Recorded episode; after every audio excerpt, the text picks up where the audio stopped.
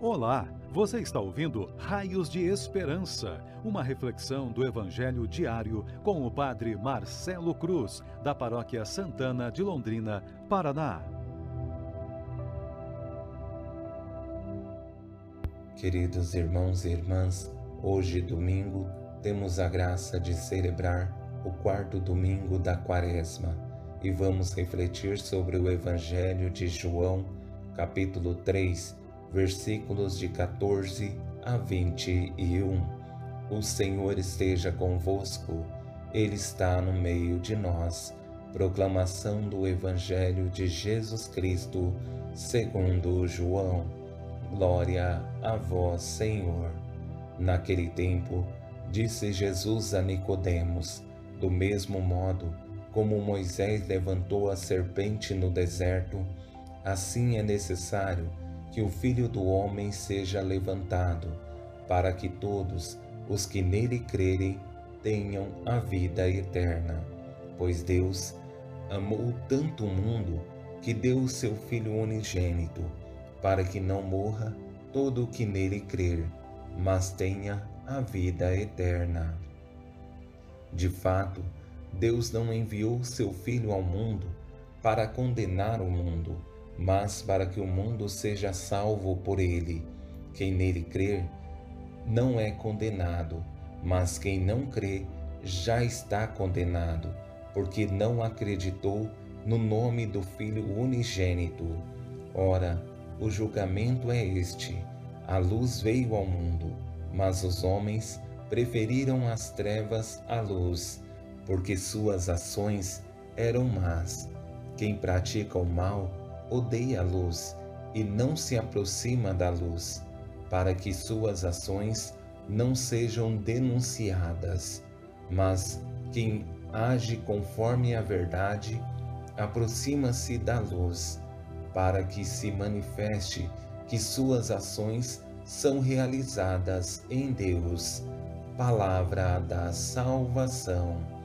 Glória a vós, Senhor.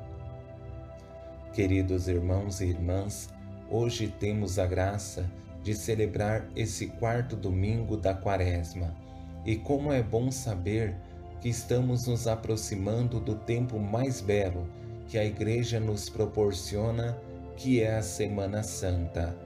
A grande esperança é que estejamos fazendo esse caminho bem, pois sabemos que os frutos que colheremos desse tempo são especiais.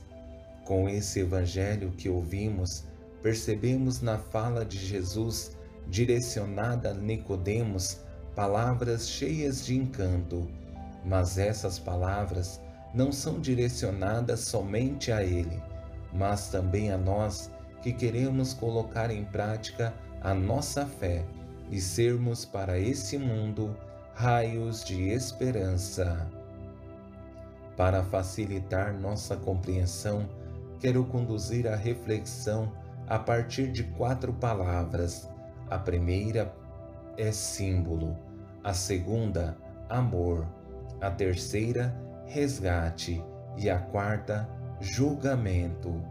Com essa primeira palavra, símbolo, Jesus vai ao Antigo Testamento para dar sentido ao que significa sua entrega na cruz não é simplesmente uma entrega, mas através desse sinal que representa a forma que Deus usou para nos salvar. Do mesmo modo como Moisés levantou a serpente no deserto, assim é necessário que o Filho do Homem seja levantado, para que todos os que nele crerem tenham a vida eterna. A serpente foi um sinal de misericórdia de Deus ao seu povo no deserto, que constantemente fugia de seus caminhos e se perdia em seus pecados. A cruz, considerada um dos piores castigos a uma pessoa e a forma mais cruel de condenar à morte um criminoso. A partir do momento em que o inocente Jesus é crucificado, ela se torna um sinal de salvação para toda a humanidade. mas essa entrega de Jesus na cruz não tem como motivação somente sua morte, mas Jesus tem um olhar mais profundo, porque ao assumir, ele revela algo que tem de mais belo, que é o amor divino. Por isso, diz essas seguintes palavras: Deus amou tanto o mundo que deu o seu Filho unigênito, para que não morra todo o que nele crer, mas tenha a vida eterna. Deus, ao enviar seu Filho ao mundo, tem um objetivo.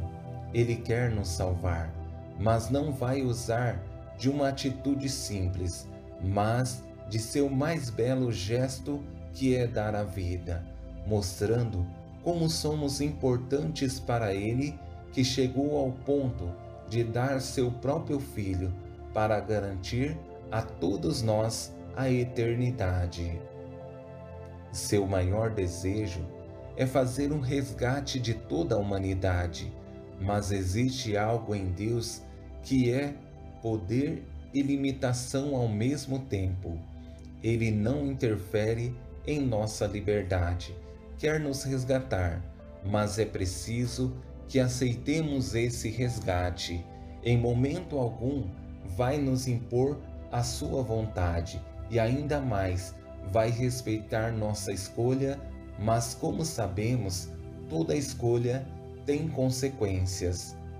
Deus não enviou seu Filho ao mundo para condenar o mundo, mas para que o mundo seja salvo por ele. Quem nele crê não é condenado mas quem não crê já está condenado, porque não acreditou no nome do Filho unigênito.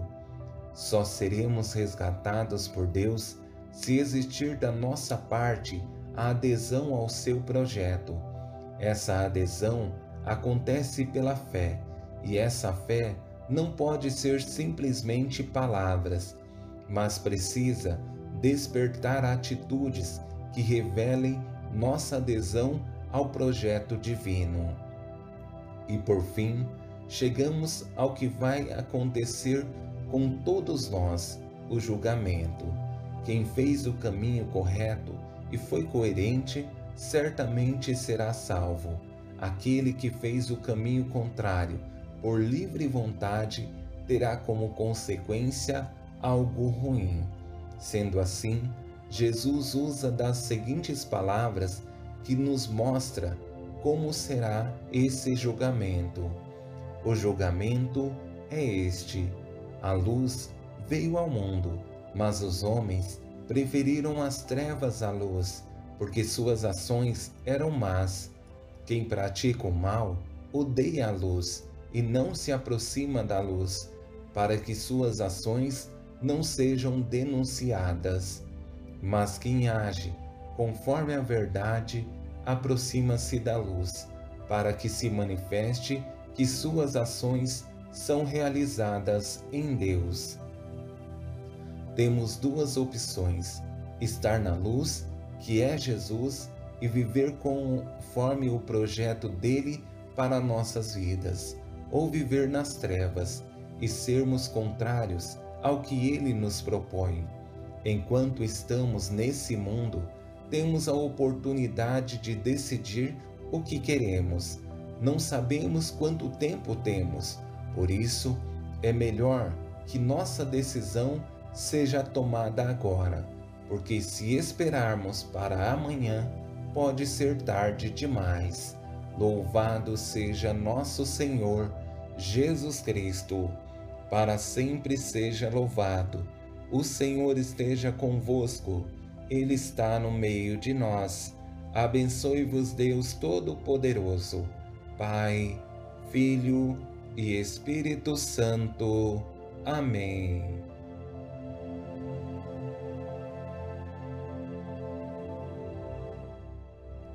Você ouviu o Raios de Esperança, uma reflexão do Evangelho diário com o Padre Marcelo Cruz da Paróquia Santana de Londrina, Paraná.